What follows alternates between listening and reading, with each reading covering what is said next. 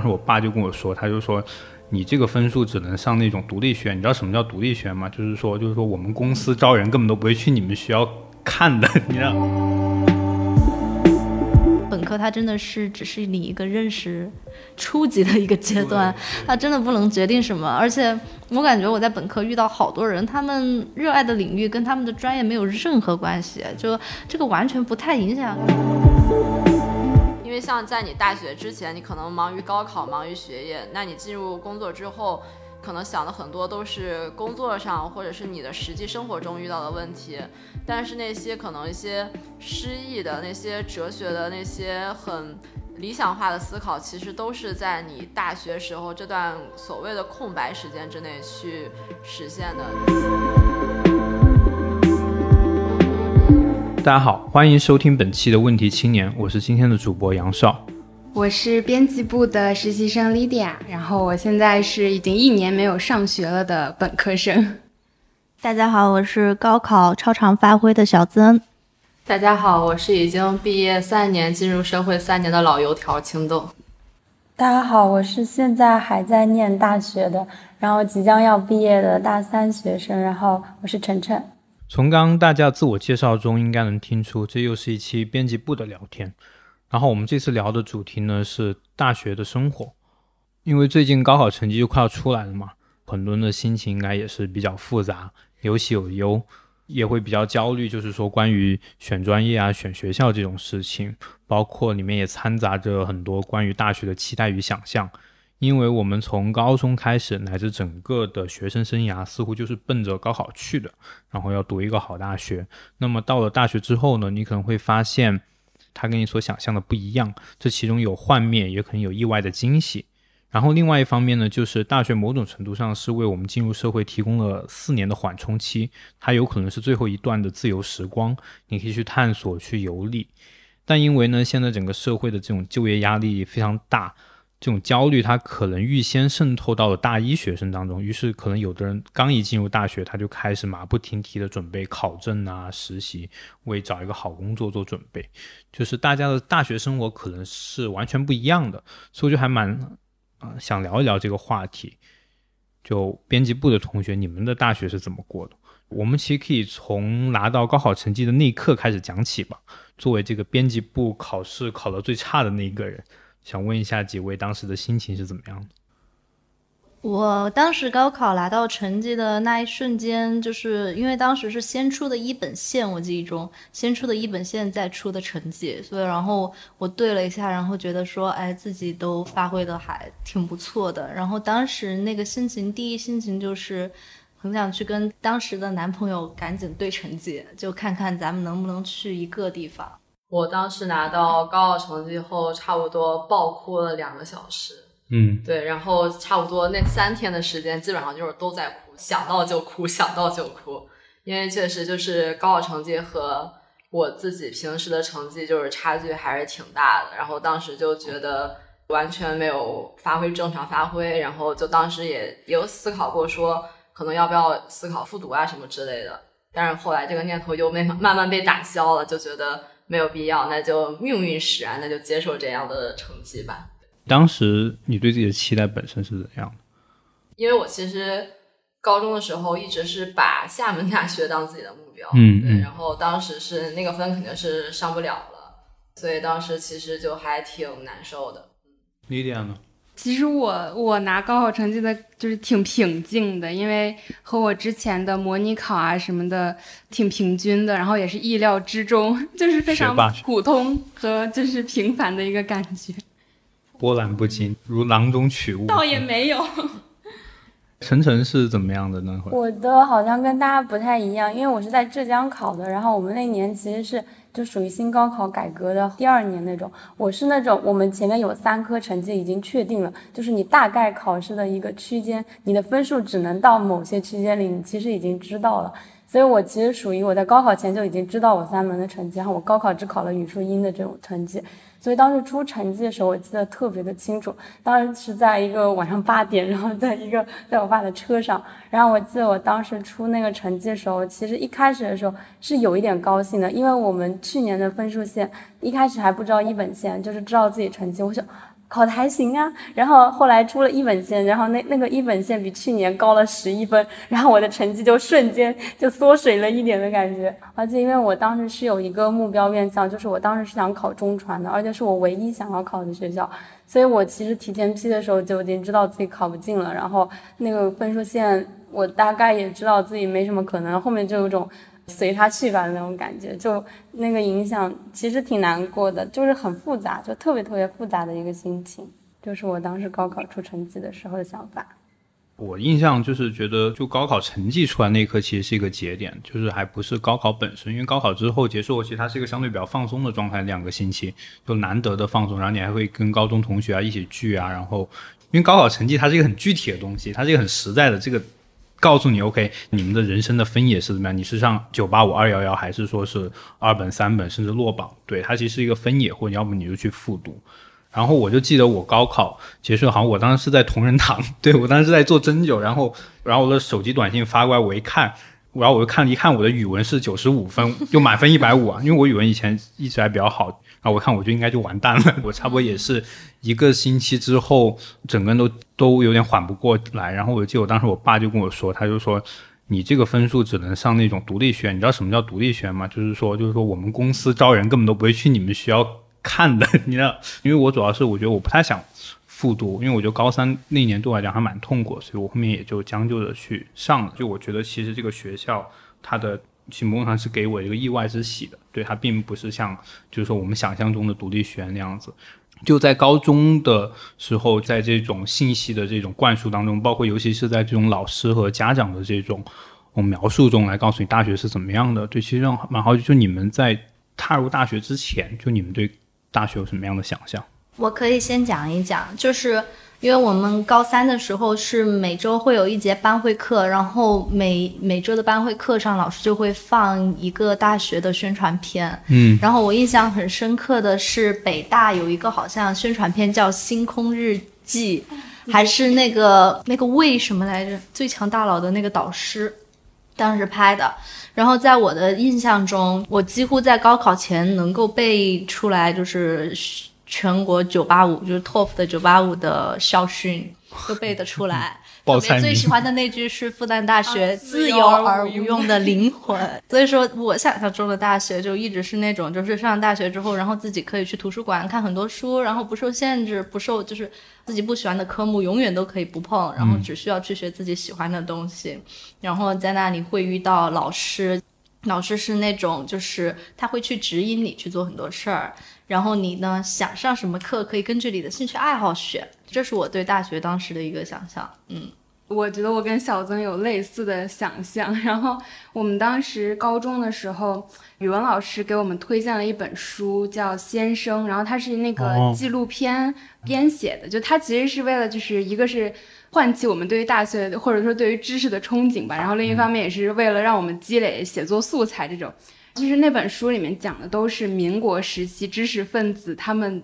教学，就是先生嘛，就是什么胡适啊、蔡元培啊，他们的教育理念啊，他们怎么样教学生啊，怎么样。在大学里面讲课啊，自己的老师啊什么的，看得让人很心潮澎湃，就是那种旧派的知识分子的那个形象，就是跃然纸上，让你很憧憬。你觉得大学校园好像就是这样子的。包括那个时候，北大和清华其实他们都会出那种，比如说校庆的集锦，或者说宣传册。然后我记得北大有一个是百年还是多少年校庆。他们有一个册子叫什么《精神的魅力一九八八》，然后里面也是北大的各个校友来回忆北大的校园生活，也是有很多响当当的名字在写那些，然后就是感觉啊，坐而论道啊，然后在未名湖畔啊，就是那种象牙塔的生活。我觉得我跟小曾还有雷迪亚那个差别还挺大的，因为我们其实好像就在我的记忆里面，我的高中生活里面其实。老师或者是在课堂上，他们很少去提供这种对于大学的一种想象，或者是大学的一些这种畅想的画面什么之类的。就是对于大学的这种描述，很多基本上都是老师会在，就是比如说下课的时候，或者是闲聊，就是课堂上闲聊的时候，给我们两三句轻描淡写的讲一下。但是我当时记忆里面最深的一个画面是。就是当时我们的班主任，他是也是我们的语文老师，然后他当时跟我们说他的大学的时候，说是他们当时就是好几个文科生，就大家一起聚在树下，然后一边弹琴，然后一边去谈论一些关于文学呀、诗歌呀方面的这些内容和知识。然后我觉得当时那个画面给我的冲击力还挺大，就我到现在也一直记得特别深，就是感觉大学它是很诗意的一个地方，然后它是褪去了这种升学压力，褪去了这种考试所带来的烦恼，是一个很知识的象牙塔一般的地方。对，然后你可以找到你的这种同好或者同道中人，一起去谈论你们喜欢的这些内容。然后还有一个想象就是，我记得好像是就是高考高考前的，也就是高二升高三的那个暑假吧。然后我去了厦门大学玩，然后包括因为我家是在徐州，然后徐州本地是有一个中国矿业大学，然后我也经常去矿业大学里面学校里面去走走，然后就能去亲眼去看一看，就当时那些大学生生活是什么样的。然后我就记得当时是。看到有很多人在操场上打，就是在篮球场里面打篮球，然后嗯，然后包括像厦门大学和矿业大学，其实那个学校都很漂亮，也特别大。然后当时我就觉得啊，大学真的太美好了，因为本身我我自己高中的时候也是上的是那种住宿的学校，就是你会觉得那种住宿的高中的校园和那种大学的校园相比，真的就是高中的校园就像一个监狱一般的存在，因为它实在是太小了，它就是。然后你会觉得，就自己好像被这个地方给困住了，然后你会迫不及待的想到那种更大的大学校园里面去。然后这个大不只是指的是面积的大，然后也是指的这种思想的大，就是说它会包含更开阔，包含更多的东西。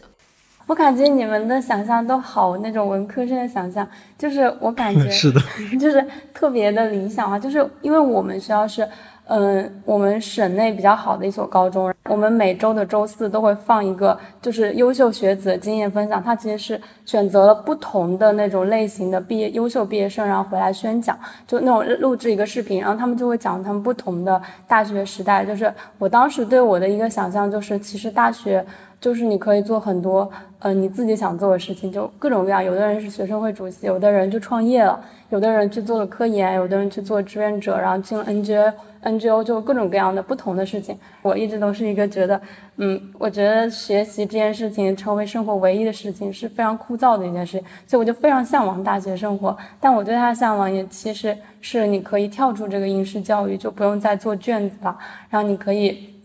去探索，就是探索各种各样的事情，然后呃，包括去呃徒步啊，去做志愿者啊，去呃去看展览啊，就可以做很多很多很多事情。所以我其实。对大学的更多其实的想象，并不是这个大学为我提供了什么东西，而只是说这个大学给了我一段时间，然后这个时间我可以在就业之前做所有我喜欢做的事情，就可以把这些时间给嗯充实起来、丰富起来。对，我觉得是很成熟的想象。嗯嗯，小曾什么要说？对我，我想到就是说，除了看我们刚才讲到的可能比较诗意的一些东西，我当时对大学还有一个很具象、很接地气的想象。就是我想的是，嗯，这是我就是走出家乡的一个机会。嗯，就是我觉得，就当时我有一种想法，是我千万不能在我读高中的地方去读大学。嗯，然后我就走出家乡，然后去遇到其他地方的人。然后我还就是我有一种想象是被偶像剧赋予的，就是那种去到大学，然后看打篮球的男生，然后邂逅某个人，然后谈恋爱。就是这个东西，因为我在高中的时候，老师就总会教育你说：“哎，你别早恋，等你去了大学，谁管你呢？是吧？”对，然后这么说。嗯，对，其实我觉得好像，因为我我从我自己的经验出发的话，我觉得我恰恰是对大学没有什么想象。就是我在整个高中甚至更早以前，因为我觉得那会儿我们的师长，包括我家长和老师灌输更重要的地方就是说，你好好熬，你熬过今年或者这两年，你上了大学就没人管你了，就非常存在主义是一种想象，就是你到了一个就是。一片荒漠，然后 you can do anything 这种感觉，但其实那种那种东西是你的目标是非常单一的，就是说被这种标签所塑造，就要么我要上二幺幺九八五，或者说成绩差一点我要上一个本科，类似这样子，就是你的唯一的目标就是说我要上一个某个大学，但是你不知道我要上这大学后干嘛，这个大学对你到底意味着什么，所以这可能也就引发出，就是说很多人到了大学之后，他会有一种幻灭，或者说跟自己的期待不一样，就我不知道你们有没有过这样的情境。这个我可以先讲，就我当时印象非常非常深刻，就是在我高中毕业之后一年，就我念大学一年的时候，我有一个同学，他后来去了港中文，然后。在我的想象里，他去了一个非常非常好，就是我难以企及的一个学校。然后他的学术氛围各种各样，但他当时写了一篇文章，然后那里面讲到说，他说高中才是我的象牙塔，就是我以为大学是学学术思想的乐园，但是他发现不是的，他发现其实高中才是，因为我们高中那个班级是一个偏文的班级，就是里面的老师和学生都是呃比较思想就爱读书，然后思想自由的一群人。然后我也感觉到了，就是那种画面。其实我是觉得，我现在觉得是应该不应该过度想象大学，但是当时确实是有一种很强烈的幻灭感，就那种幻灭感是你从一个好的环境，呃，你期待进入一个更好的环境，然后你的这个期待所赋予的。对，我觉得我就是晨晨口中说的那个那种幻灭的人，就是就是因为刚刚之前说我对大学就是有那种很文科生式的想象，然后是主要是对于那种知识或者说嗯学术的那种想象吧，但是真的到了这个大学之后，你会发现一个就是你和老师的关系并没有那么的亲密。嗯，就甚至还不如高中亲密。就比如说高中的时候，嗯，我们会有就是老师带我们做一些课外的阅读，就尤其是高一高二的时候，有一些选修课，呃，老师可能还就是一个小班里面可能就十个人左右一起去读，呃，比如说去读《理想国》啊什么的，大家一起讨论，那个氛围其实是非常好的，而且它是纯兴趣式的，因为那个时候对于相对于高考来说，你那个东西就是纯兴趣的嘛。然后等到了大学之后，一个是嗯，教授就。是你上他的课，然后课其实他就走了，然后他最后给你的成绩打个分儿，嗯，然后其实其他的时间很少能和教授有交流，然后我们的一些研讨课也都是 T A 带的，就是助教带的，我们也见不到教授，没法和教授讨论这些什么东西，然后而且也觉得老师是很忙的，他们有自己在忙的学术啊什么那些东西，而且讲课有温度的大学老师其实是很稀少的，大多数老师或者大学教授讲课。嗯，还是挺容易让人感到枯燥的，不论是什么学科吧。嗯嗯，然后另外一个也会觉得，对于呃学术或者说文科的学术，也会有一些文科的本科学习会有一些很真实的地方，就比如说。我现在在读社会学，然后，嗯，原来比如说在高中或者说在之前，我觉得我读一本社会学的书，我完全出于自己的兴趣嘛。但如果我真的把它作为我的专业和学科去读的时候，其实这个阅读是被异化的。某种程度上，就是我去读一篇论文，读一个嗯这个著作，其实是为了我的这个课程，然后为了我写一篇论文去读，这个感觉和我自由的去探索和读阅读知识是完全不一样的感受。我跟那点有一种很相同的一种感觉，就是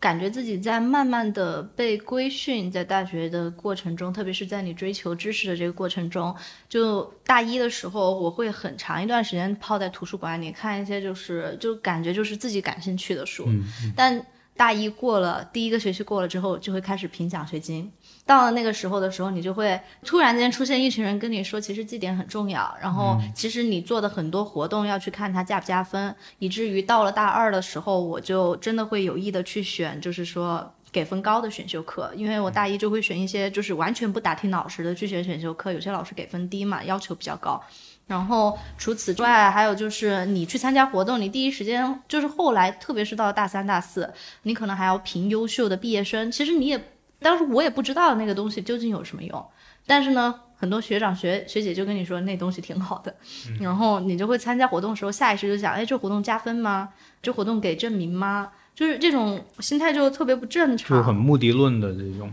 嗯，就是被规训的感觉。哦，但其实我可能会跟几位同学不太一样，就可能大学对我来讲，虽然我这是一个比较不太好的大学，但其实反而大学对我来讲是一个建立理想的一个地方。就其实很尴尬一点在于，就是说我的那个大学就是所谓独立学院，你知道，它其实都是一个挂靠一个很有名的大学，对。然后，但是它的名字特别长，比如我们学校叫中山大学南方学院。那么就每次我最尴尬，就别人问我是哪个学校的时候，我不知道怎么说，因为我很不希望让别人以为我是中大的。但是每次我一说起来开头中山大学南方学院，然后他们就会哦，不错，牛逼啊，就中大的 怎么怎么样，就会有这种错觉。但我所以，我后面就是我为了澄清这个事情，我要。我一开始我就会说，哦，我是在一个三本的独立院校，但很多人不知道什么叫独立学院，对，叫中山大学南方学院，然后很快的把这个八个字给吐出去。我想说的是，就我一开始其实是在刚进大学的第一年的时候，其实我是觉得会有一点那种酸的这种感觉，就我觉得我是不属于这里的，我觉得我多少也是属于高考发挥失常了。但其实慢慢在里面待了之后，我会觉得怎么讲？我会觉得就是大学。遇到一帮就是 peer 很重要，这个 peer 有可能是指同学，有可能是指老师，他们其实就在我们的学校，因为我们学校是在一个山里面嘛，它有点像个兵工厂，就是从外面从国道上进到我们学校，你要走过大概一公里的一个像是一个沿山路的样子，所以它是一个很世外桃源的地方，然后非常安静，旁边都是那种田野啊农庄。就它其实是蛮适合学习的一个地方，所以我之后在后面就是碰到正好碰到了一帮就是还不错的同学跟老师，他们会在课余之外会建那种读书会，对，而且加上那会儿一二一三年的整个氛围相对也会比较的松弛一些。其实我在那会儿还是滋养了蛮多的这种嗯思想资源的，其实从那会儿我才慢慢意识到这东西它的有趣的点在哪里。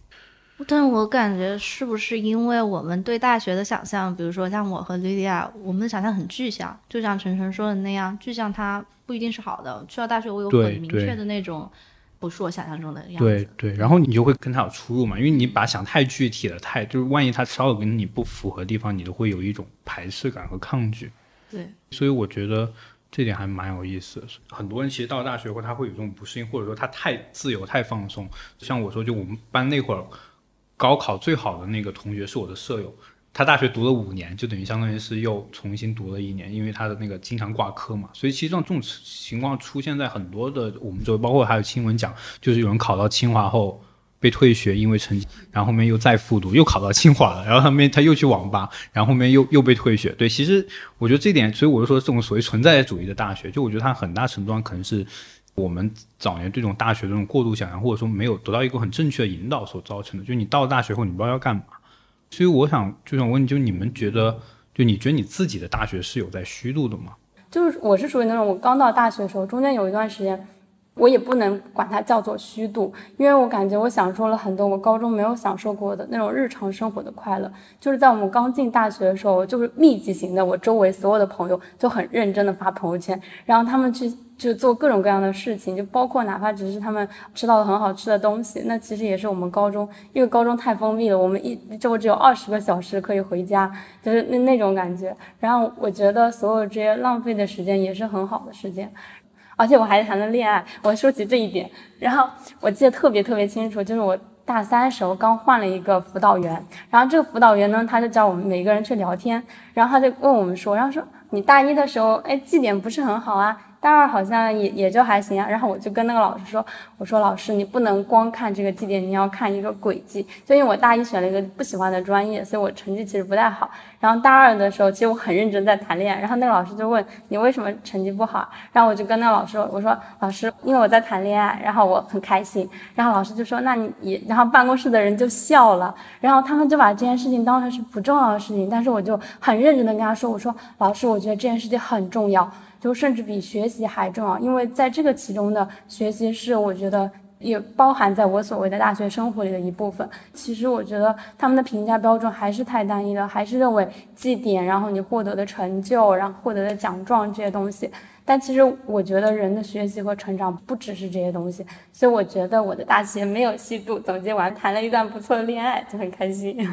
挺好的，就我觉得你的这种主体性就建立的特别早，而且好像是不需要被什么东西就给激发出来。我感觉就可能跟我自己的阅读习惯有关系，就是我从初中的时候就是一个，因为我初中时候我其实一直都在一个我不太喜欢的环境，直到我高中的时候，就是我我周围的同学都比较颓废，然后我是那个我觉得就是学习就一直学习是唯一可以改变我。也不能叫改变命运，就是可以带我去更好的地方。我当时有一个想法，后来那个时候我就经常阅读。初中的时候，而且我喜欢读的人呢，也是那种，就我很早的有有一种挑选性，就我很喜欢读。就是你像当时的我在寻找榜样，就我很倾倾向于去读关于女性的故事，女性的作家，然后她们最后的生存状态。其实我一直都是。对于人生的想象是一种生存状态的想象。就比如说，我很喜欢三毛，在我初中的时候，他其实就是一个非常规的人。他们就是给我构建了一种想象，就是我可以不按照这个东西，仍然过得很好。然后那种美丽是你们无法想象到，就那种感觉。其实我现在觉得还有一部分就是我高中的老师特别好，虽然我们那个高中也是一个比较。就是那种重点中学，然后大家都很在乎成绩的那种人。但是我们那个班级还是稍微有一点不一样，就他还是一个非常，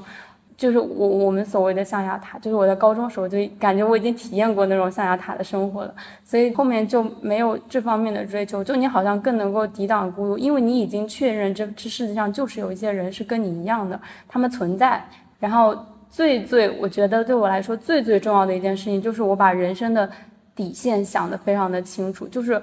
我已经想好了，我最低程度的人生是怎么样度过的，在那个之上就都很好，就是对我来说就是都不错这样子。因为我就在想，就是高中到大学的时候，其实很多人他是不知道自己要做什么，但是可能可以先明确点，就是什么自己不喜欢什么，对，然后把这个东西排除出去之后，可能就会好很多。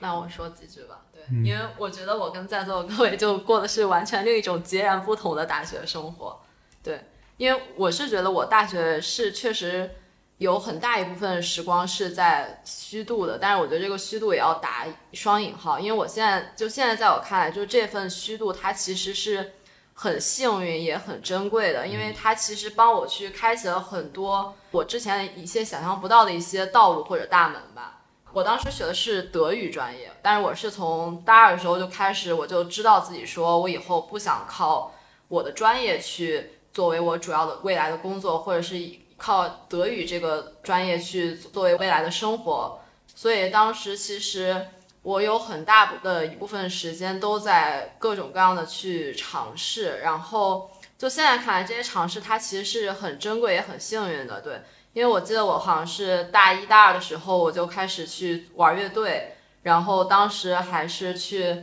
参加了一些这种学生会啊什么之类的。但是而且。就当时玩乐队对我大一、大二的生活来说是一个非常重要的一个组成部分，因为当时就是跟着很多这种乐队里的朋友，大家一块儿去合作、去演出、去做成各种各样的作品，然后也因为这个乐队的原因，有我对音乐这方面的兴趣也是慢慢的就是不断的再去加深。我现在看来是作为我当时就是未来的一个相当于一个敲门砖。后来的时候，大三、大四的时候，我就开始不断就是出去实习。然后我记得当时我接的第一份实习是我大三的时候，然后当时是进了一个快销公司，那时候就已经是去来到北京这边开始实习了。当时那个快销公司是在光华路那边，就是一个很标准的一个。都市白领的一个形象，对，然后当时也是通过这份实习，我就大概能够看到说，哦，你未来如果选择这样的一份工作，那你可能你生活的环境是什么呀？然后你接触到的同事，你接触到的这种公司或者公司文化是什么样？就是我很早的时候就看到了这些，然后后来我就感觉自己不是特别的喜欢这些东西，然后我就离开了。离开之后，在大三的时候，暑假又找到另外一份实习工作，就是在。So Meet，然后它就是跟青年文化强绑定的嘛，就当时会有一个题目，就觉得啊，这是我未来以后想要去做的东西。然后我当时也特别幸运，就是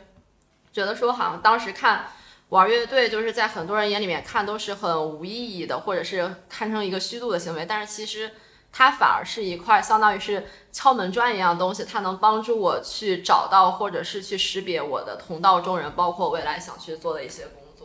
所以现在看，其实真的就是一路走下来都是很幸运，然后也是遍布着各种机缘巧合吧。我的大学的话，我是觉得，我觉得“虚度”这个词，可能我不太敢用这个词去形容我的大学，但是我确实觉得我的大学生活没有那么的阳光和正面。就是我其实想的是，我觉得。就是我的大学生活是比较懵懂，然后或者很迷惘的一个状态。大一、大二的时候，我觉得还挺明显的一个分水岭的。就是大一、大二的时候，我一直处在一个挺迷惘的状态。大一、大二那个迷惘的状态，并不是说我在绩点上面不够好的虚度，也不是说呃我探索了新的路径的虚度，可能是纯的迷惘，迷茫，纯迷茫。然后那个时候最爱干的就是大半夜去，就是溜街，就是去。大街上暴走，从从九龙走到旺角，对，就是就是那样子。然后就是，然后或者和朋友去大晚上说啊，我今天晚上我不高兴。然后我们凌晨一点，然后就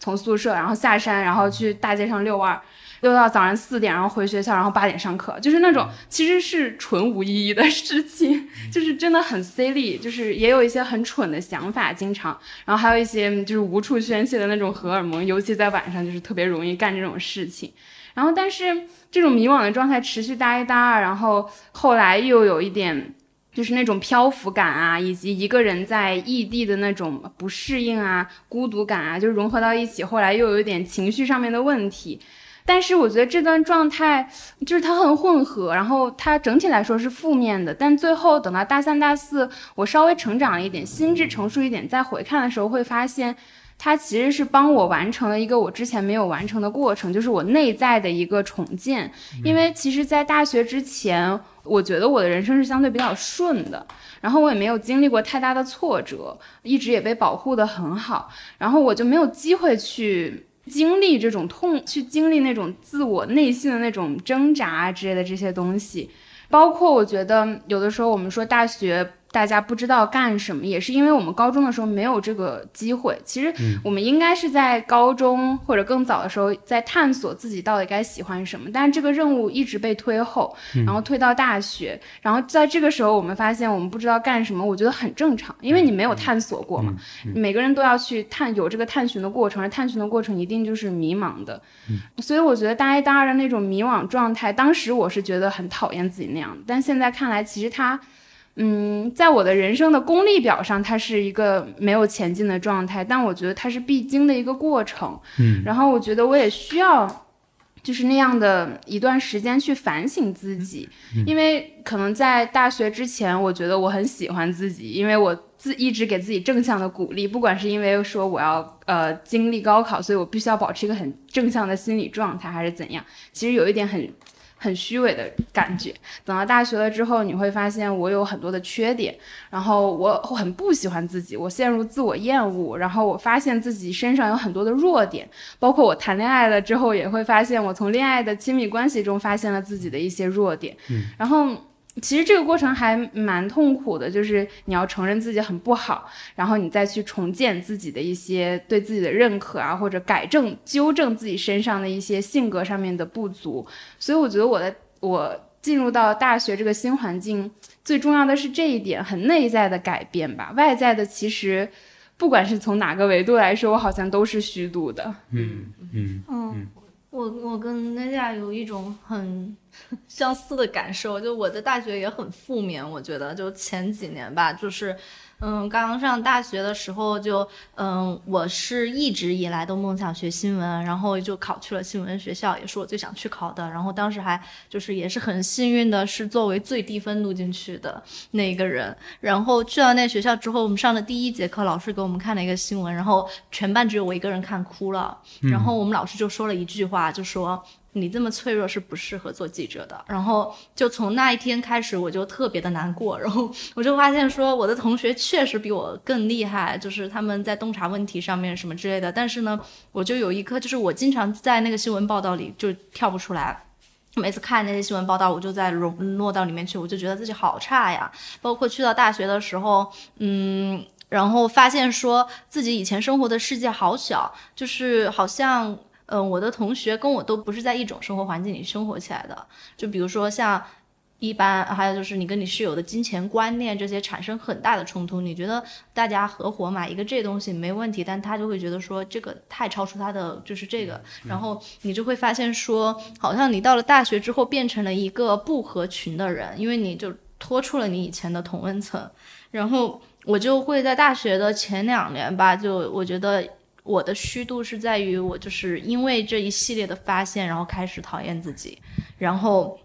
我就一直处于一种很抑郁的状态。但是那种抑郁的状态开始，我这个人就突然间变得非常的敏感，我的感受。然后我就突然发现说，在这种抑郁的状态中，我慢慢的好像很能理解别人。就是，然后所以说从大三大四的时候，我突然发现以前的人生里好多领域都是空白的。嗯，比如说当我朋友跟我聊体育、聊科技、聊游戏。聊动漫这些东西的时候，我一概不知，因为我大学以前是一个非常标准的，就是很女性化的一个人，然后我觉得自己的兴趣爱好都应该集中在很女性化的一个层面。但当当时我就觉得说，我对这一些领域完全不了解，然后从那一天开始就开始疯狂的去了解这些领域，然后就突然觉得说，原来这些完全不了解的领域这么有趣。大三、大四的时候才开始玩 cosplay，然后，嗯，然后开始玩游戏，然后。我觉得我自己最最骄傲的一件事，大学最骄傲的一件事就是把网易和腾讯的手游全部玩完了。嗯，然后，但是，但是其实现在想起来，这就是虚，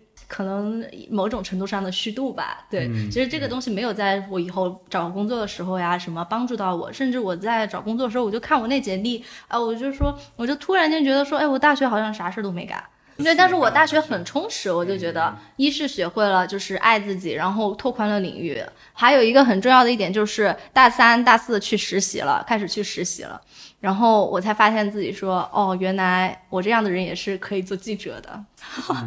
对对对，然后那个时候就就才知道说，嗯，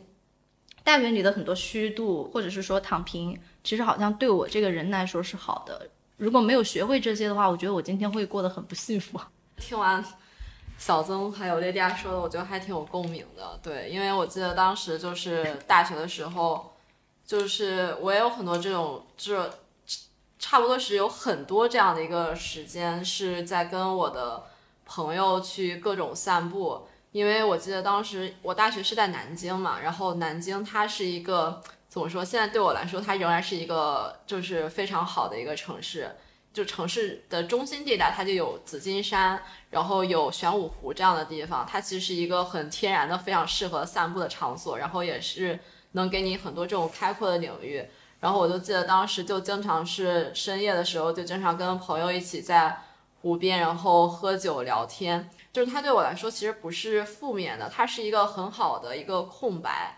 对，就包括我现在进入社会之后，我也会经常去怀念那样的一个时光。它就是一个很珍贵的一个空白区，它是你人生中难得的能够停下来去真的好好去沉进去的思沉进去思考的这样一个时刻。因为像在你大学之前，你可能忙于高考，忙于学业；那你进入工作之后，那你可能想的很多都是工作上或者是你的实际生活中遇到的问题。但是那些可能一些。诗意的那些哲学的那些很理想化的思考，其实都是在你大学时候这段所谓的空白时间之内去实现的。但是 你你说这些思考它是没有用的吗？就是我觉得这就是这种就是很功利性的，但是它确实对对塑造你这个人，对你成就是能够逐渐的体现你的所谓的这种人格，它其实是很有帮助的，对。然后我也记得，就是像小曾说的这种所谓的这种异类，然后我也确实经历过。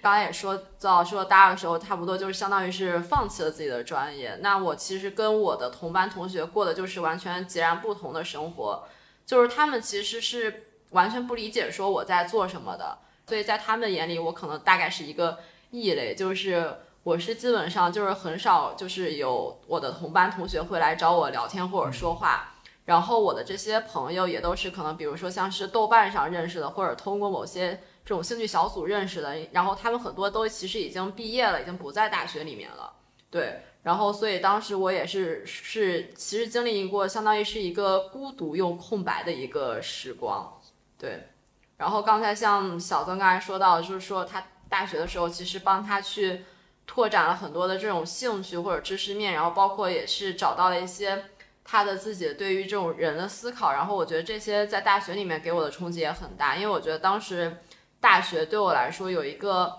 很大的转折点，就是关于性教育这一块儿。嗯，因为其实，在上大学之前，我是一直是一当相当于是一个在一个很闭塞的环境里面生长的，因为就是江苏嘛，重点教育大省，就你根本就没有时间去想这些东西。然后包括我的家庭，它其实也是一个。很传统的家庭，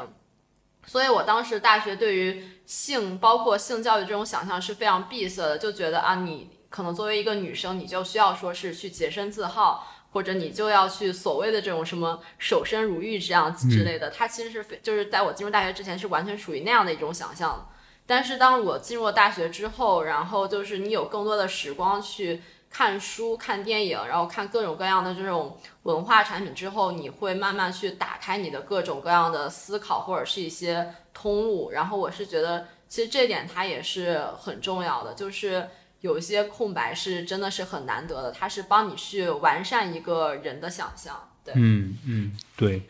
对，就其实关于虚度这个东西，它本身也是有双重含义的嘛。就是可能对有人看，就是我们经常会看到，就是有人要说你大学不要虚度了。可能这虚度它是指就是说你不要去干别的，就还是要好好学习，多去考证，然后为你找工作。做计划，但也有人可能会说，就是大学其实所谓的虚度，恰恰是去做这种主线任务。你你你你缺少了很多空白的时间，就去遐想的时间，去谈恋爱，然后去参与各种生活。我就记得我们大学那会儿，就像青豆说的，他去玩乐队。其实我发现很多人大学都会有一个很就有点中二，但是你会试另外一个东西，这东西肯定。跟学习没有关系，就比如说我就是在足球队，就在校队，就我觉得那东西可能就就你搞得自己就跟职业球员一样的，你知道吗？就你们要训练，然后要有这比赛，然后这东西非常重要，或者有的东西要去，有的人是要去参加那个什么歌手大赛。从名义上呢，它是一个支线任务，但是支线任务是完全替代的主线。对，所以所以大学其实有很多这样的空间给你的。我觉得这个其实是大学的一个意义所在。就我后面我其实在想，就是说我因为我公公。呃，大学毕业后工作两年，然后之后又出国读研了。但我出国读研那会儿，已经想得非常清楚，就是我是纯粹是出于知识的好奇。然后我整个就是几乎我百分之九十的时间我都在图书馆。当然最后也是拿到一个很不错的成绩。但是其实我在国外那一年，其实就基本也没有去旅游，也没有干嘛，就是在学习。就其实这个东西怎么讲，我会觉得就是说，如果你大学有时候想得太清楚，就比如说我们看到。嗯，很多 B 站上有很多就是大学告诉你怎么考证、考四六级，对吧？然后所有东西都是以就业为导向。如果你从大一开始就在去想你就业的这个事情，就想得太清楚，其实反而会不好。我可能会可能会有这样的感觉。对，然后这个部分我有一个非常想分享的，就是我我周围的就现在这个大学生，就是我我确实是感觉到非常卷，就这种卷是从我大一开始。然后我记得印象特别深刻，可以说是我人生中非常重要的一个时刻，就是在我大二的时候那一年，我有一个同学，我认识一个朋友，但他现在是我的室友。就他是一个呢，就是你知道，今今天他现在已经在准备考研究生，在他这个之前，他从来没有做过任何一个实习。然后他呃，除了就是大一的时候随便加了一个社团，然后他几乎从来没有做过任何就考证啊，就大家考考考，那我就考一考四六级过了就行那种。就你看他人生是一个非常嗯悠闲、很闲鱼，或者是大家所谓意义上就是跟我们在社交媒体上看到的人生不同的。他当时在他生日时候发过一条朋友圈，他大致的意思就是说。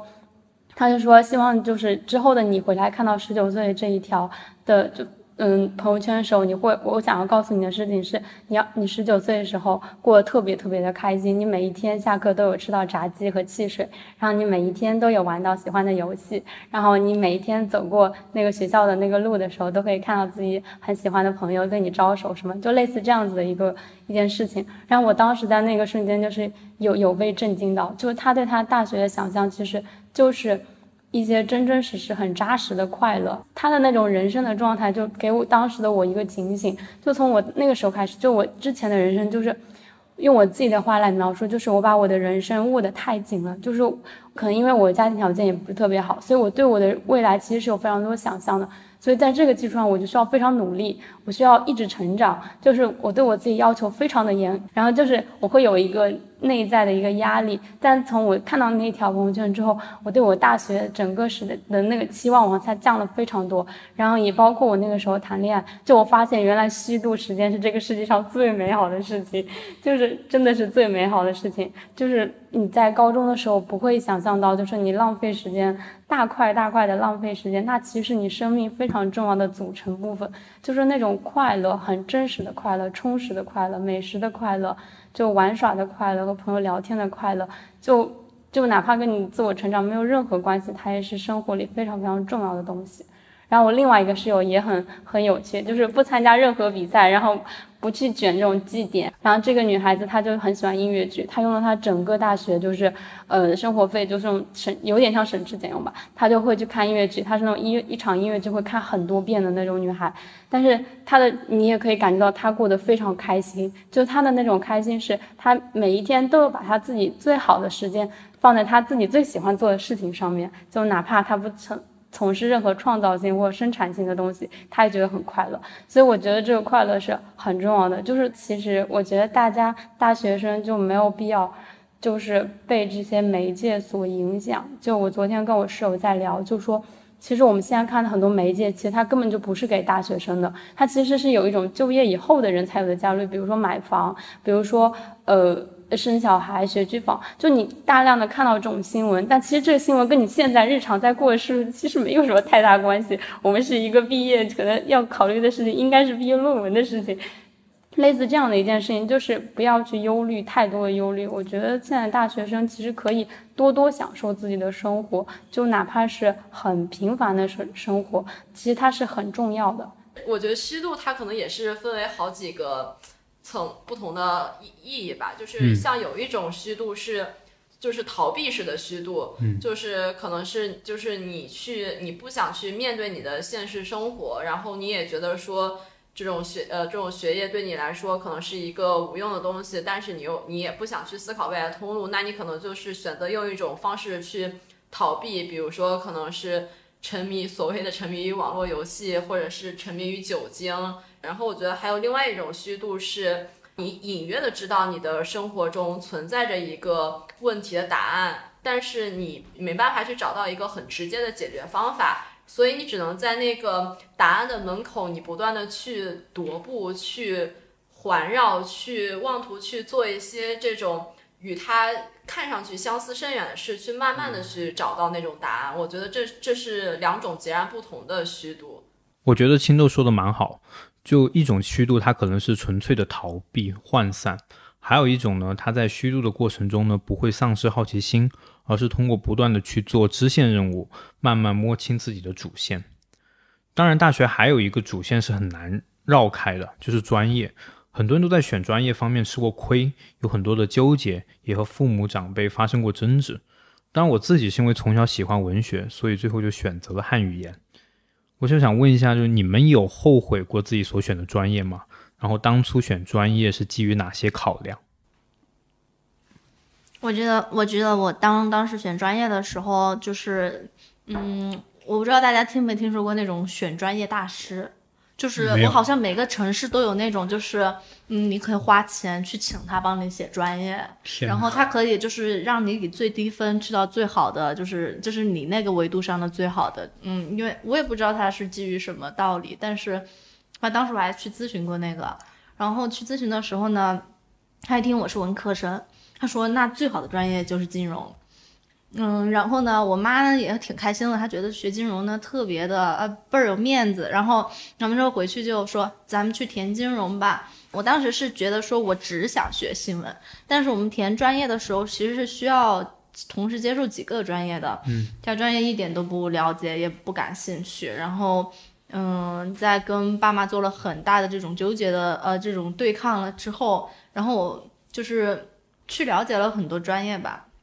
当你去了解这个专业的时候，你突然觉得好像无论是说社会上还是学校里，老师给你这种文科的那种选择面，都好像挺挺狭窄的。当时让我最最不能接受是哲学。我报了一个学校，它的最后一项是哲学。那我就跟我爸说，我不可能，我我想象中读哲学的就是那种，就是学到这个头发都掉完的那种，然后要么就是戴着很大的那种眼镜的那种人。然后，而且最大的、最致命的是，我对大学的想象是那种充满爱情的想象嘛，所以我就想选一个说哲学是没有爱情的。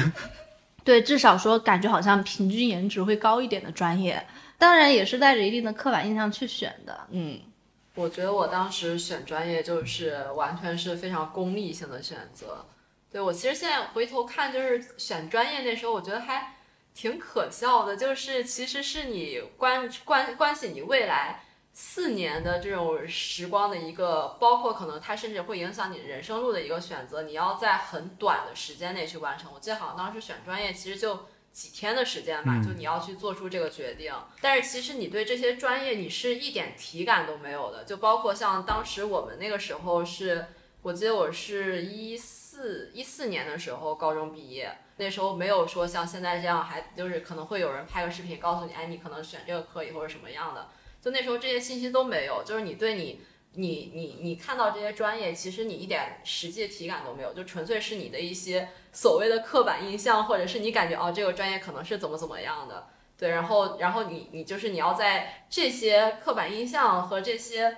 就是完全没有体感的这种东东西里面去选择你的一个未来的一个人生道路，其实我觉得还挺讽刺的，对。然后那话说回来，对我当时选的专业就是德语，也是后来被我放弃的一个专业。就是因为当时选德语是觉得，因为那时候其实当时这种小语种，其实这种专业还是挺流行的嘛，就觉得选个德语，它其实德语这个东西就是刚好卡在它不是那么的小语种，但是它的呃，但是它又又让人觉得说，哎，你选德语你还挺高大上的这种感觉。对，而且但是德语它这种面向又很广，就是你可以去做这种所什么什么机械呀，什么什么一些国企，它可能都会需要德语。它就是不像什么一些阿拉伯语或者是西班牙语，就是比这个要再小众，那可能就是它的这种选择，就是未来这种就业选择面会少一些。嗯，说不定还去德企。对对对，还能去德企啥的。当时那想象还挺美好的，就是说，哎，那就选一个。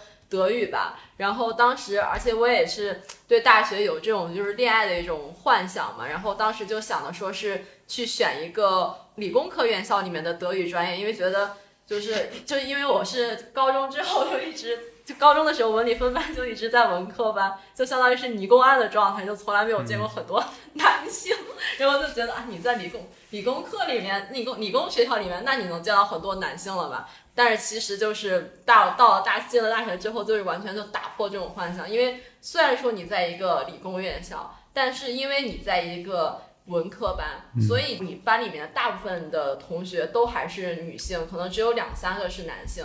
其他的一些呃这种专业的那种男生，你其实也很少是去跟他们有接触的。对你其实大部分就面对的还是一些女生，就是也没有说就是因为你在一个呃理工科的院校，就给你增加更增加了更多的所谓的选择或者谈恋爱的机会。对我觉得现在想还是当时当时选那个专业还是挺怎么说，就是一个。没头没脑，然后也没有体感，然后也抱着这种对大学这种就是粉红色的幻想里面做出的一个选择。我也是，我我大学全部都填的理工科学校，就是因为提前唯一一个没填的就去到了那儿。但是后来我发现，其实男女比跟脱单确实没多大联系。是的，我的话就是。嗯，就是其实选专业这件事情，在我身上来说，按理说应该是很顺利的。就是首先，我爸妈没有对我太多的干涉，然后基本上都是我自己做的选择，而且。呃，我大一刚入学的时候，其实是一个大类，就是我当时很明确的喜欢社科方向，就是社会科学的方向，所以我就直接进了社科学院。然后里面这个社会科学院里面有什么经济系、社会学系、心理系，就是各种各样的系。你大一的时候可以先不选一个具体的专业，然后你大二再选。按理说这已经是很保险的抉择了，但是我还是，嗯，就是经历了转专业的波折，就是我在大一一整年之后。我选择了经济系，然后上了一年经济系之后觉得不行，然后我要转系，我就转到了社会学系。所以就之后我就觉得说，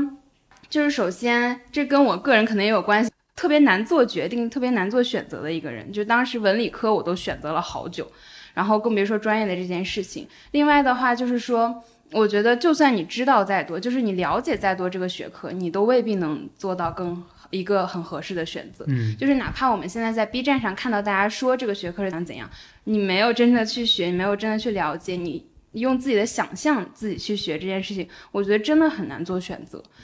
而当时我之所以选择经济的原因，也是因为有长辈告诉我说，嗯，经济对于社会科学来说是很重要的，它的方法。它的数学都是你很基础的东西，从学术的角度来考虑，它是一个很好的选择。它可以给你带来更多的选择，就是它是一个基础，它能带来更宽泛的选择。然后这个门槛更高，你以后想学别的，你想去学社会学，你就去转社会转经济就转不了了。嗯，然后就是抱着这种态度。但后来我觉得说，嗯，就是我有这个选择，我要这么多选择有什么用呢？就是经济它给我带来更多的就业面儿。更多的学术方向，但是我都不喜欢，那这些选项就都是多余选项啊。所以说，我觉得这种思路还挺挺典型的，就是说这个以后能给你带来更多的路子。嗯，而且这个就很容易让你去做一种妥协，然后这种妥协也是有一点像高考后遗症的感觉，就是说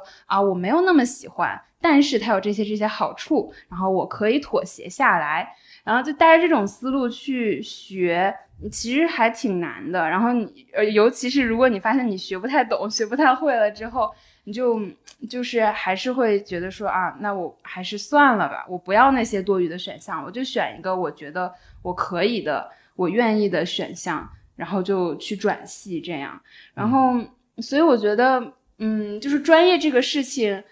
很难一下子选对。是的，是。哎，那你们转专业的那个成本高吗？就是哦，对，就其实我们转专业的成本也没有特别的高，就是你只要经过一些面试，然后你成绩基本合格就可以。嗯嗯嗯嗯，对，因为我确实觉得就给人感觉就转专业一直都是一个蛮。麻烦的事情，就有的甚至有的人好像还退学要重新高考，在因为专业不喜欢。嗯，对我们我们学校我们的专业是就是全学校文科第一的专业，然后要转我们学校得到他们那个系的第一名。然后我看到我转我去参加过一次转专业的面试，然后那里全是每个系的第一名。就是就是你看上去还挺魔幻的，很多理工科的第一名，然后竟然来转到一个新闻系里，然后几个就可能十多个第一名角逐一两个转专业名额，就很魔幻。我的话就是我其实对转专业还有这个大学选专业，其实我还有挺多话想说的。其实我一直想考中传，但是我最后差了一点点没有考上，然后我就去念了一个就是东呃上海这边的一个二幺幺的学校。其实我当时也我其实也很后悔，就我发现我就就算我看到了这些，我最后自己还是做了一个出于那种安全性的考虑，就是我其实是可以当时可以念呃上戏的一个。呃，就是那种文化类的专业，其实我都是可以进的。但是我当时会有那种想法，就是说我的分会被浪费。我后来回想，就是我当时，所以整个暑假，我当时非常懊恼，就是觉得自己的为什么就是在做选择的时候，人最后还是趋向于选择了一种保守性的这种，就是天性嘛。我当时就这么觉得。然后我就念了一个二幺幺的大学，我总觉得就是。反正念一个二幺幺的大学，然后出来之后，嗯，大概率是不会过得太差，就类似这样子的一种想法。然后我在大学的时候，一开始选了一个，其实是这个专业是非常非常好的，这个专业叫功能材料，它出来就是因为我们学校其实是有点像纺织类的。比较强的学校，它是可以做宇航员，什么人造血管。我当时觉得，嗯，不能做我喜欢的，就做点有价值、有意义的吧。然后我就选了这个专业，然后念了一个学期，我觉得我不行，我必须从这里逃出去。然后我当时也就很深刻的再一次明白到了，就是你，而且你发现你周围的人没有办法跟你交流，然后我就发现，其实你最后还是需要有一个你自己的一个。也不能叫社交圈，就是 community，就那种一个小社群的那种感觉。你就必须得跟你真正可以聊天的人待在一起，做你真正想要做的或者是你喜欢的环境。然后我就立刻选，知道我要转专业。然后我们其实大一下才能，升大二才能转。我大一下学期就已经开始学我们学校人文学院的课了，我就再也不去听我自己专业的课了。然后因为我们学校这点特别好，就是你可以选所有学学院开的课，就呃。但是它抵充是只能抵充一部分，然后你上这些课，最后毕业的时候，如果你多学了学分，是会给你算钱的。但是你可以选，可以超过你原来的那个专业，就是你可以随便选课，任何一个学学院的课你都可以去上。所以我觉得我们学校这一点还是挺好的。后来我就来到了一个现在我自己也比较喜欢专业，而且它跟我原来想考的中传专业也是一个比较相近的专业，就等于说人生最后绕了一圈，费了一个很大的劲，然后又回到了这一点。其实现在相对来讲，就是相比，就是像青豆他们那会儿选专业的时候，其实现在信息要开阔很多。就其实 B 站上面很多 UP 主，就我看今天看到 B 站上面有一个像 UP 主，他们做一个联动嘛，就邀请一堆就是这种，嗯，所谓的知识区的 UP 主，然后来做一个就是专业的解答。对，大概很涵盖有六十多个专业吧，就还蛮多的。然后我发现其实里面有个很高频的问题，其实就是有人会问，就不知道兴趣所在，那么我应该随波逐流去报考热门专业吗？就有这个问题，还蛮有意思的。因为其实我们总是说，你要去喜欢什么，你要去做嘛。但其实确实对很多人他可能就自己不知道自己喜欢什么。那么其实这时候很多热门专业，其实确实是一个选择。对，你们怎么看待这个问题呢？我觉得现在还有一种声音，就是大家会还还除了说报考热门专业，还会有一种声音说，你要不要去为了上一个很好的学校去选那种冷门专业？我觉得这个东西都是一样的。嗯嗯嗯。我我其实觉得这个问题其实还挺复杂的，对，因为我觉得它其实牵扯到一个更加就是高高维度的问题，就是你对你未来的一个人生期待是怎样的。我是觉得说，像是报考这种热门专业，或者是像小曾刚刚说的，你为了去上一个好的大学、有面儿的大学去报考冷门专业，其实他对未来期待可能都是说，那我以后是不是能够就是很顺利的毕业之后，我就能去找到一份。呃，一份很稳定的工作，它其实都是从你的一种人的生存状况，就是去考虑的，就是你希望它能达到一个比较好的稳定的水平线，对。但是，但是我是觉得说，像是如果你是你能知道，你能找到你的兴趣所在，其实它这是对人的一个更高维的一个要求，对，就是你能，你你是期待说我的人生是有自己的这种目标或者价值能去实现的。然后他可能也去要求说，你是要对世界，或者是你要是对其他的一些事物是抱有这种好奇心和探索欲的，那可能眼下就是说，如果你并不知道说你自己的人生价值是什么，你的追求和你的理想是什么。那你可能能，就是你只能去抓住一些眼前的一些很实在的东西，就比如说我报好这个专业，我是不是能够拥有这种稳定的生活？我是不是就是能很平稳的我就去就业了？嗯，对，其实我觉得它还是一个挺复杂的一种问题，它是它是真的是你需要去考虑你个人，你对未来，你对整个人生的期待，然后再去比较慎重的去做一个选择。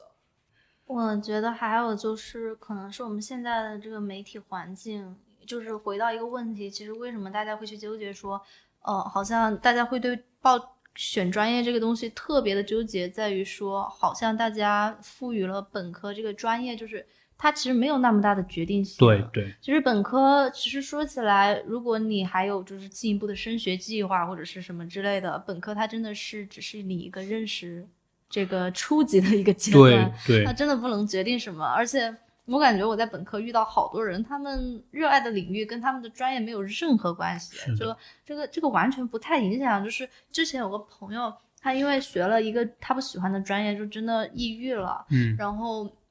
读医学的最后一年，然后读不下去了，他要去重新高考。然后我当时听了之后，我就觉得挺惋惜的，因为。就好像对于医学生来说，他觉得他自己读了五年，必须得走这条路。其实没有没有很严重，他现在就挺好，现在就在做新闻，没有被专业。他是重新又高考了一遍吗？没有，他直接把医学读完了，然后出来做新闻。哦，我觉得就是说，我们这社会上试错的成本变变高了，就大家不敢在大学去做一个，就是可能去承认说我这四年读的东西是我不喜欢的东西。嗯，不喜欢又怎样？我觉得就挺好的。对，我也我对我也觉得，就确实其本本身按理说本科的专业，它应该是作为一个通识教育的基础。就我其实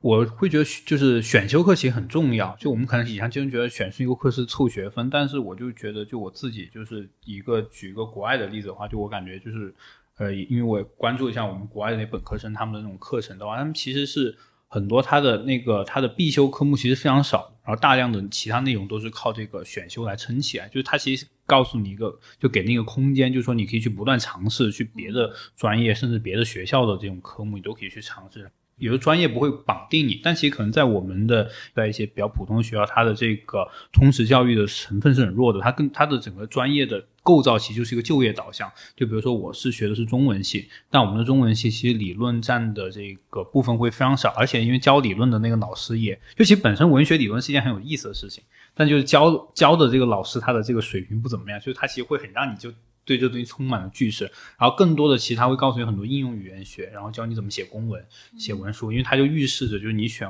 汉语言文学之后就很有可能会进入就是这种去当文秘或去当公务员、去当老师，然后你们需要有很多人是要去考教师资格证的，所以它的整整个导向最后它就会把这个空间试错的成本给收窄、收窄再收窄。但是等你到大学毕业之后，你可以选择余地就会非常少。对。嗯对，我就觉得说，因为我后来就也接触到，比如现在大家偶尔会提的博雅教育，或者是说跨，呃，就是一个跨学科的一种思维。我在本科毕业的时候，我去升社会学，我当时最后悔的一件事就是我本科没学社会学。像他们本科就学了社会学的人，我就觉得说，那我去升，我一点优势都没有。但是我去升的时候，我就会发现我老师会跟我说，他说我就很喜欢你的这种思维，你会发现。无论是你多不喜欢的一个东西，你未来就是说会从事一个完全相差很远的一个行业和你的专业，呃，但是呢，你大学四年学的一个东西，它必然会带给你一点痕迹，然后这些痕迹必然也会影响你。你觉得新闻？你觉得你现在从事的东西应该跟你的专业还是比较高度相关的哦？对，但是我在研究生学习的过程中，我就发现说，新闻的这个视角给我这种社会学的学习就提供了很多的视角，嗯嗯，这种跨学科的一种视角。那青豆呢？青豆是完全完全脱离出来。按照我自己一个这种 人生经验来看，就是不要把自己逼到一个死胡同里。嗯，就你不要把任何的事情都想象成一个死胡同。就比如说像刚才说的，我选专业。那我是不是未来我就是完全就是倚重这种专业？其实并不是，就是你完全就是有这种在脱身出来的一种可能性，就完全也可以去尝试其他的一个路，可能其他路是会比较费力的，然后你也可能去吃一些所谓的苦头，然后也会有一些这种无用功。但我就是觉得，就是不要怕这些，也是我们可能对一种这种成功或者稳定人生的想象，总是希望它能来的。越快越好，或者越轻松越好。但是其实，就是这种想法，它就很容易把人逼进一个死胡同里。就是你就可能一去就不就朝着这条路一去就不回头了。即使你明明感到说这条路可能不适合我，或者是我根本就不想去做这件事情，但你还是会这样逼着自己去走。但是其实没有这种死胡同，就死胡同永远都是自己人人给自己就是想象出来的一个东西。我的感想就是。跟前面说的差不多，就是不要把专业想的太严重。人生它其实很长很长，就是专业也是一回事。就有的人他，就也也不是，就是比如说说的，如果那种鸡汤点，就你会看到各个平台的博主，他们有很多人都是。三十多岁，比如说他之前做一个什么工，他就去潜水了，他做一个潜水博主；有的人就做了一个美食博主。就你看，仍仍然可以在你后面的人生尝试很多东西。就只要你的专业可以养活你自己，就是我的想法，就是他只要能够养活你自己就就可以了，就是不一定需要去特别靠近那种成功的，或者是在年纪轻轻就成功这样一件事情的一个叙事里面。嗯，所以就是说，不要被你的专业所限定。因为它仅仅只是一个开始，嗯，那大家还有什么话想对将要踏入大学的朋友说的吗？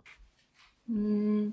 就是我觉得，首先我的大学还没有过完，所以我感觉我的话也不是特别有说服力。但是我会感觉说，可以，或许可以把大学就放轻松一点，就是当它是一个。给给他的预期稍微再低一点，然后也给自己的预期稍微低一点，就是说我允许自己犯错，是真的允许，而不是表面说说的允许。就是这个允许，就意味着我在这个很自由的环境里，相对自由的一个氛围里，我必然会面临很多的不确定性，我也必然可能会走弯路。然后，但是这都是必要的，我是觉得这都是必要的，因为你现在不走，以后也有可能会走嘛。然后你必须要学着去。培养自己这种能力，不管是重建自己的能力，还是判断的能力，你总要有机会去经历这些。大学有一些弯路，但是之后有反省、有意识，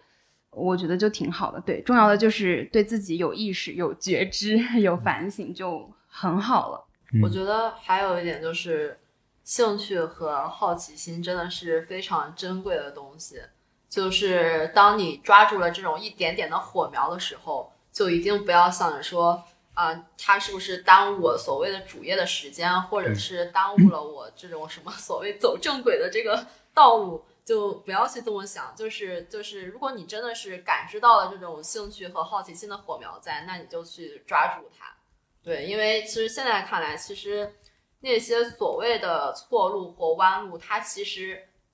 对于人生来说，就是它都是去帮你去构建成一个人的一些砖石吧。对，因为如果大家都想着我要走同样的道路，我要在这条路上就是这样，呃，走同样的道路，然后走一个非常固定的一个轨道，那大家最后都全都活成了一模一样的人，其实这也没有什么意思。